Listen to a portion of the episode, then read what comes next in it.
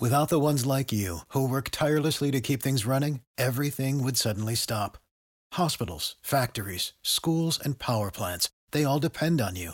No matter the weather, emergency, or time of day, you're the ones who get it done. At Granger, we're here for you with professional grade industrial supplies. Count on real time product availability and fast delivery. Call clickgranger.com or just stop by. Granger for the ones who get it done.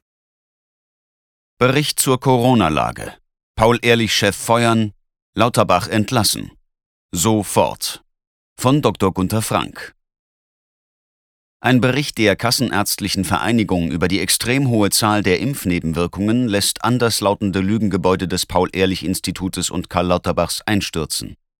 Verantwortliche wie PEI-Chef Klaus Zituchek und Karl Lauterbach müssen sofort entlassen werden. Allerspätestens jetzt gilt der Vorwurf des Vorsatzes. Nun ist es amtlich. Die Zahl der Impfnebenwirkungen der bedingt zugelassenen Covid-Impfstoffe wird vom Paul-Ehrlich-Institut massiv unterschätzt. Das steht im aktuellen Impfnebenwirkungsbericht der Kassenärztlichen Bundesvereinigung. Sie betreffen die Abrechnungen aller Kassenärzte und stehen so für 90 Prozent aller Patienten. Diese Offenlegung erfolgte erst auf Druck des AfD-Bundestagsabgeordneten Martin Sichert. Noch am 21. März musste die BundesKV auf Nachfrage im Gesundheitsausschuss des Bundestages dazu passen. In diesem Bericht werden 172.062.925 verabreichten Covid-Impfdosen anschließend 2.487.526 Impfnebenwirkungen Abrechnungen gezählt. Diese Zahlen erfassen wohlgemerkt die Nebenwirkungen nur bis Ende 2021. Hier handelt es sich nicht um kleine Rötungen um die Einstichstelle, weswegen Patienten ganz bestimmt nicht den Arzt aufsuchen.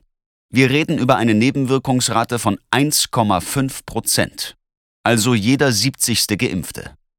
Der ehemalige Chef der BKK Provita, Andreas Schiffbeck, der aufgrund seiner Abrechnungsdaten eine deutschlandweite Impfnebenwirkungsrate von drei Millionen anmahnte, lag also ziemlich richtig, denn man muss für die Gesamtrechnung noch die 10% Privatversicherten mit einbeziehen. Für diese weise Einschätzung wurde er unter anderem von Karl Lauterbach verächtlich gemacht und es wurde seine Entlassung erwirkt. Das von ihm dringend geforderte Gespräch mit dem Paul-Ehrlich-Institut wurde abgeblasen. Das PEI beharrt weiter bis heute auf die Zahlen seines Meldesystems und spricht in seinen spärlichen Sicherheitsberichten, Bericht vom 7.2.2022, von insgesamt 244.576 gemeldeten Impfnebenwirkungen. Sie unterschätzt somit das Problem um den Faktor 10. Und das wird bei weitem nicht alles sein. Viele der stark angestiegenen Herzprobleme, neurologischen Ausfälle und Autoimmunerkrankungen werden von den meisten Kollegen immer noch nicht in einen Zusammenhang zu den Covid-Impfungen gebracht. Die wahre Zahl wird aller Wahrscheinlichkeit nach deutlich darüber liegen. Sicherheitsauflagen werden einfach weiter fahrlässig negiert. Ganz besonders unverantwortlich ist die Tatsache, dass das PEI von Anfang der Impfkampagne an den gesetzlichen Auftrag ignoriert, aktiv die Zahlen der Krankenversicherungen abzufragen. In einem laufenden Verfahren bezüglich des Impfzwangs innerhalb der Bundeswehr musste ein vom Bundesverwaltungsgericht befragter Mitarbeiter des PEI einräumen, dass dies nie geschehen ist. Auch auf EU-Ebene ist die bedingte Zulassung an hohe Sicherheitsauflagen der Mitgliedstaaten EU-Verordnung 507-2006 gebunden. Man kann es nicht oft genug sagen. Es handelt sich nach wie vor um eine bedingte Zulassung ohne abgeschlossene Zulassungsstudien. Doch diese hohen Sicherheitsauflagen werden einfach weiter fahrlässig von der Regierung und dem zuständigen Ministerium für Gesundheit negiert.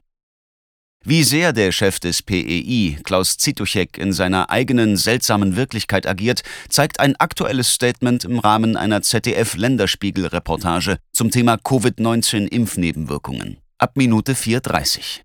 Es ging um die Warnungen von Professor Harald Mattes, der die Zwischenergebnisse der Impfsurf-Studie als hochalarmierend einstuft. Diese Studie wird als methodisch minderwertig kritisiert, Dabei übersehen die Kritiker völlig, dass die Beweislast bei den Befürwortern der Impfung liegt, durch methodisch hochwertige Untersuchungen diesen Verdacht zu widerlegen. Und hier hat das PEI außer einem qualitativ noch viel minderwertigeren Meldesystem nichts zu bieten. Was sagt Zituchek dazu? Hier der Wortlaut.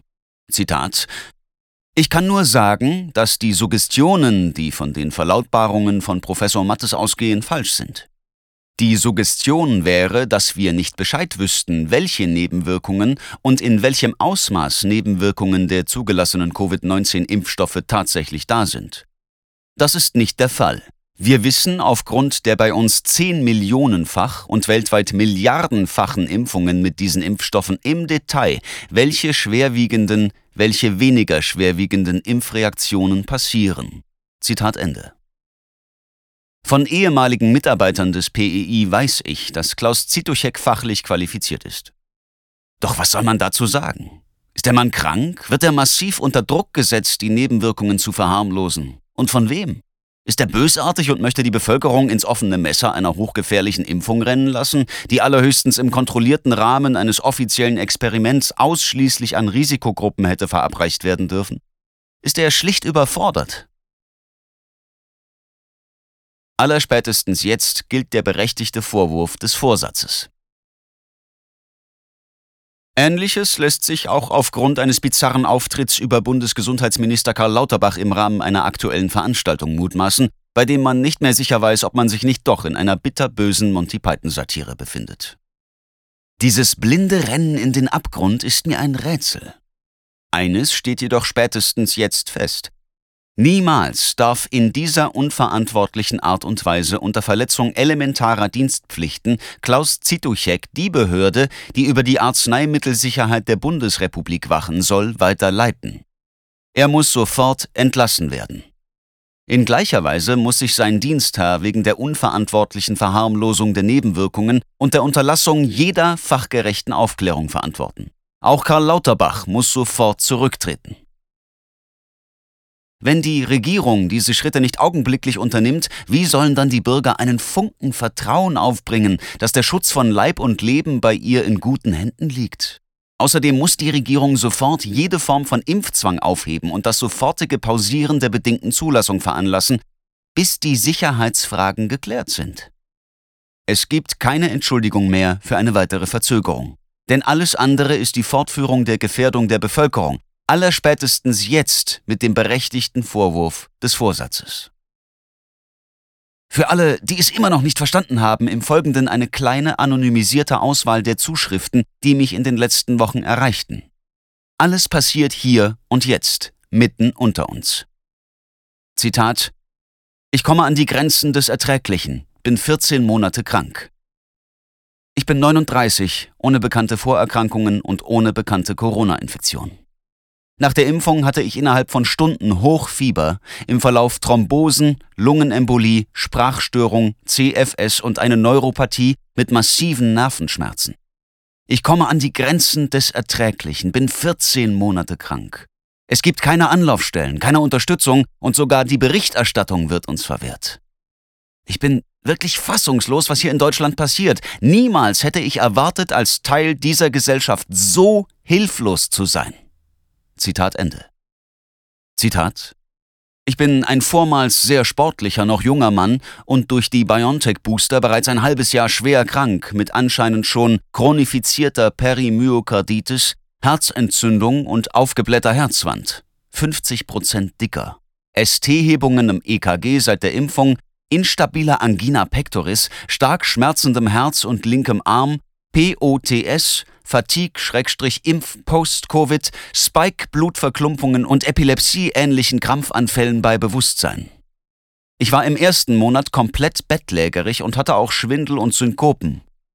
Ab dem zweiten Monat ging das Gehen wieder ein wenig. Jetzt klappt das Gehen wieder länger, ich komme aber auch nach sechs Monaten keine Treppe hoch, kann mich nicht bücken oder hocken oder Einkaufstaschen tragen, ohne Herzbrennen, Pulsexplosion und starken Sauerstoffabfall unter 90 Prozent. Ein Arztverdacht wurde auch geäußert auf abgelaufene Lungenembolie mit Lungenhochdruck, ein anderer auf Kardiomyopathie-DCM. Bereits nach der zweiten Impfung hatte ich Impfschäden, die aber nicht erkannt wurden bzw. erst auf MS- und Krebsverdacht untersucht wurden und dann als psychisch abgetan. Ich habe keine Behandlung erhalten, trotz schriftlicher Diagnosen, und nehme aktuell nur Beta-Blocker. Die Meldung ans PEI muss ich selbst machen und sie wurde nie bearbeitet. Zitat Ende. Zitat Ich hatte nach zweimal BioNTech, den Booster von Moderna, und zehn Tage danach eine Herzmuskelentzündung. Zwei Monate nach dem Booster bin ich auf Arbeit mit Covid infiziert worden, bin Pflegekraft in einem Seniorenheim. Ich hatte keine Erkältungssymptome, kein Fieber, aber massive Schmerzen der Nieren. Meinem Arzt zufolge hatte ich Glück und habe gerade noch die Kurve bekommen und bin an einem Nierenversagen vorbeigeschrammt. Mir wurde nun, nach 13 Tagen positiv Covid und folgenden 14 Tagen totaler Erschöpfung, wieder eine Herzmuskelentzündung diagnostiziert. Ich bin gerade 49 Jahre alt geworden und war bisher niemals großartig krank. Laut meinem Arzt sind meine Werte die eines 90-Jährigen und ich bin nun erst einmal auf lange Sicht arbeitsunfähig. Ich bin 2020 dauerhaft an der Covid-Front tätig gewesen, nicht geimpft bis Januar 2021 habe mich aber niemals infiziert und ich hatte keine Probleme. Erst seit der ersten Impfung bin ich geschwächt und habe gesundheitliche Probleme. Ich habe 2020 jeden Tag mit Covid-positiven Bewohnern zu tun gehabt. Sei es Grundpflege, Positionierung, enterale Ernährung, Verbandswechsel und so weiter und habe mich nicht infiziert. Erst seit wir alle geimpft wurden, ging es los, dass die Kollegen erkrankten und nun letztlich es auch mich erwischte. Wir haben Kollegen, die schon zweimal an Covid erkranken, trotz Impfungen. Bewohner, die vierfach geimpft sind und erkranken und Kollegen, die wegen chronischer Erkrankungen nicht geimpft sind und sich bis heute nicht infiziert haben. Irgendetwas stimmt hier nicht und ich will damit nicht auf die vielen, vielen Todesfälle eingehen, die ich der Impfung, also den Nebenwirkungen zuschreibe. Bewohner, die vorher nichts hatten, starben wie die Fliegen und immer heißt es alters- und vorerkrankungsbedingt. Hier geht etwas ganz Falsches vor, was jeglichen Rahmen sprengt. Zitat Ende.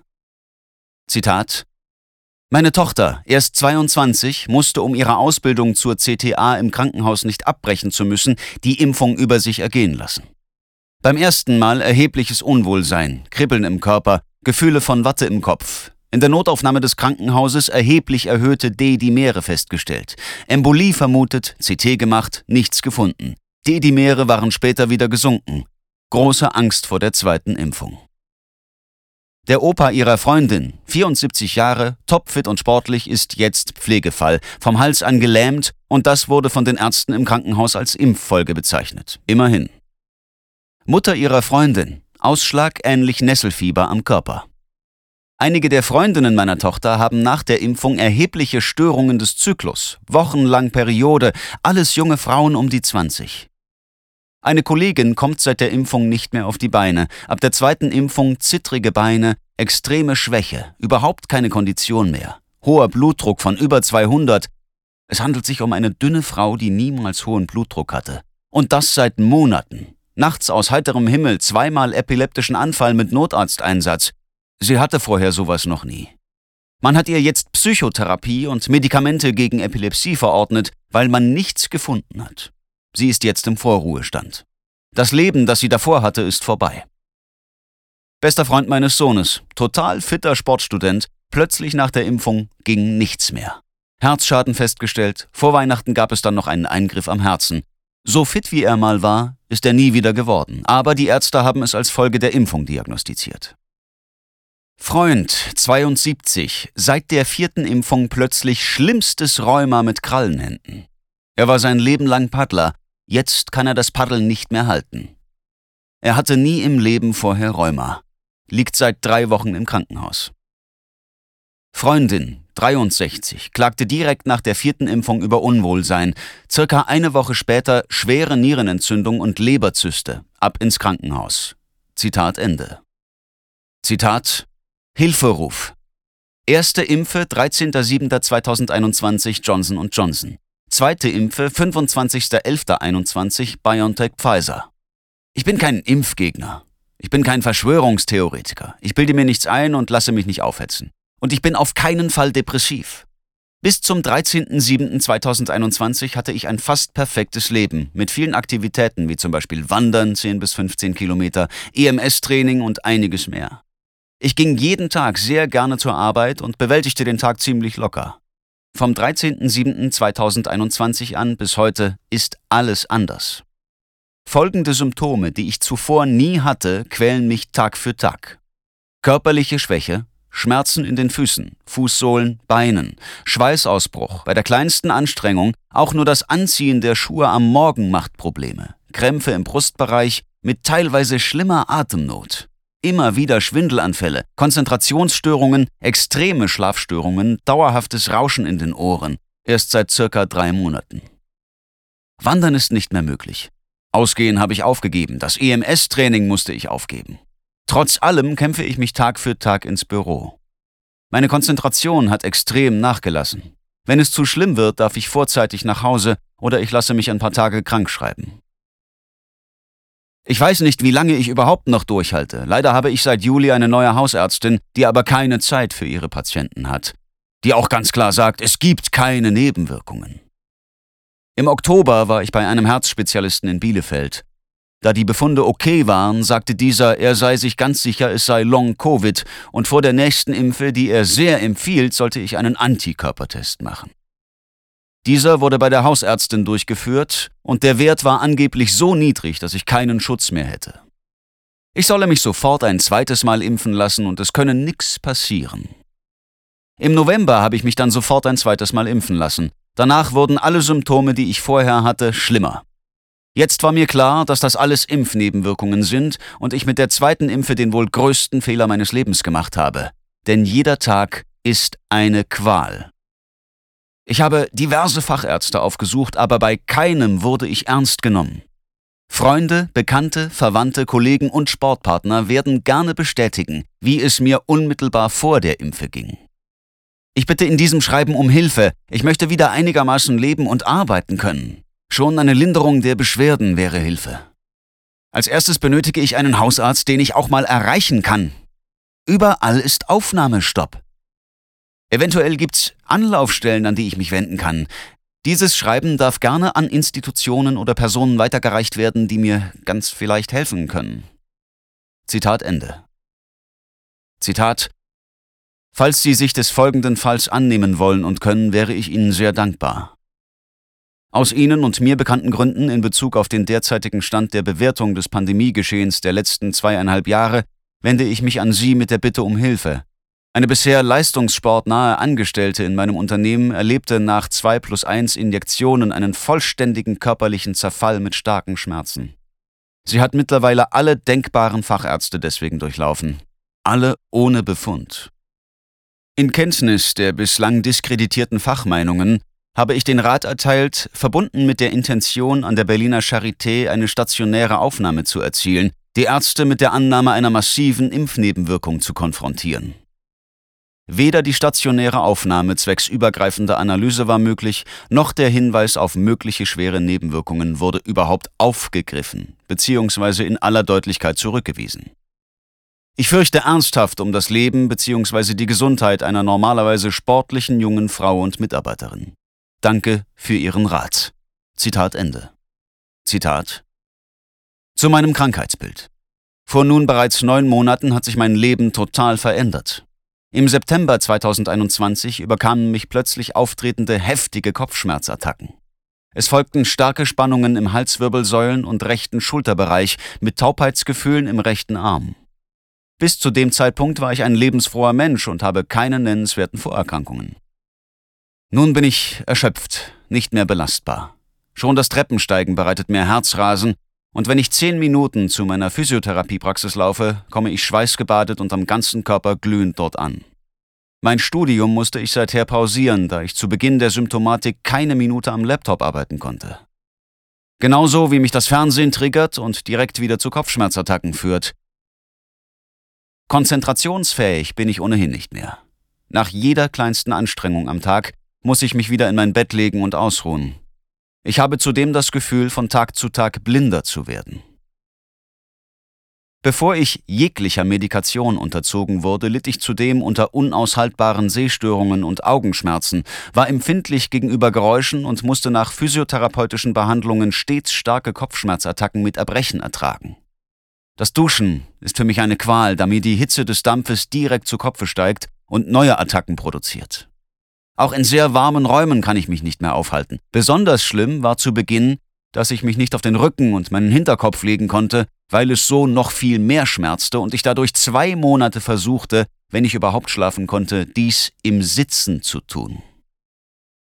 Auf Physiotherapie und Osteopathie reagiere ich sehr stark und überwiegend mit einer Verschlimmerung.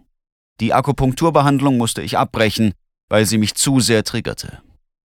Seit Ende November, wo man mir 10 Milligramm Doxepin verschrieb, zur Schmerzlinderung, Beruhigung und damit ich schlafen konnte, trat eine minimale Besserung ein. Die Nebenwirkungen waren jedoch sehr stark. Ich war noch viel müder, als ich es ohnehin schon war. Daher wurde die Medikation im Januar auf 8,84 Milligramm Amitriptylin umgestellt. Im Januar erhielt ich auch meine dritte Covid-Impfung. Seitdem habe ich mit verstärktem Schwindel und Herzrasen zu kämpfen. Seit neun Monaten konnte ich nun auch nicht mehr am öffentlichen Leben teilnehmen. Jeder Versuch, zum Beispiel in ein Restaurant zu gehen, scheiterte unmittelbar. Triggernd waren dabei Lautstärke, Wärme, Lichtverhältnisse und Düfte. Die Kopfschmerzattacken treten vorwiegend am Abend auf und sind vor allem beidseitig am Hinterkopf sowie an den Schläfen. Es sind meist Stiche, die durch den Kopf ziehen und ansonsten herrscht ein unaushaltbarer Druck auf dem Kopf, wie als würde er jeden Moment platzen. Dazu pulsieren die Schläfen stark. Darüber hinaus habe ich nun seit neun Monaten durchgängig den ganzen Tag leichte bis starke Kopfschmerzen. Zusammenfassend noch einmal meine Symptome seit Beginn der Kopfschmerzattacken. Muskelschmerzen und Schwäche, starke Augenschmerzen, Druckgefühl und Lichtempfindlichkeit, Glühen nach nur leichter Belastung, starkes Schwitzen nach nur leichter Bewegung, Herzrasen und Herzstechen, Müdigkeit, Schlafstörungen, Erschöpfung und stark verminderte körperliche Belastbarkeit, Schwindelattacken, Konzentrationsstörungen, Empfindlichkeit gegenüber Reizüberflutungen, neurologische Aussetzer, Wärmeempfindlichkeit, Empfindlichkeit gegenüber Elektronik, wie zum Beispiel Fernsehen, gegenüber Geräuschen, gegenüber Licht, gegenüber Düften, zum Beispiel Parfüm. Auffälliges EKG bei Hausärztin, Sinustachykardie, Bluthochdruck, Diastole bei 95, normalerweise lag der Wert bei mir bei 60. Magen-Darm-Beschwerden, Reizblase, geschwollene Lymphknoten, einengendes Gefühl im Halsbereich mit Atemnot. Meine Suche nach einer Diagnose ist nun gänzlich ausgeschöpft. Schulmedizinisch gab es keinen Befund. Ich war mehrfach in der Notaufnahme, in Trier und im UKA. Es wurde bereits ein CT und ein MRT vom Kopf gemacht und ein MRT der Halswirbelsäule. Ein Röntgen der gesamten Wirbelsäule erfolgte ebenso. Ich wurde auch schon mehrfach in der Notaufnahme, als auch in der Poliklinik Neurologie im UKA und in einer niedergelassenen neurologischen Praxis neurologisch untersucht. Ich war bei diversen weiteren Fachärzten und habe auch einen Hausarztwechsel vorgenommen.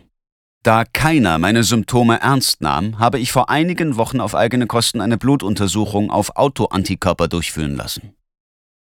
Das Ergebnis fiel überwiegend positiv aus. Der Nukleokapsid-Antikörpertest hingegen fiel negativ aus.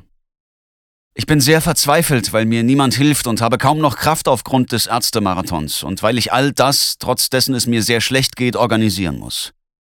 Ich hätte gerne mein altes Leben zurück. Beziehungsweise zumindest würde ich gerne diese täglichen höllischen Schmerzen loswerden wollen. Zitat Ende.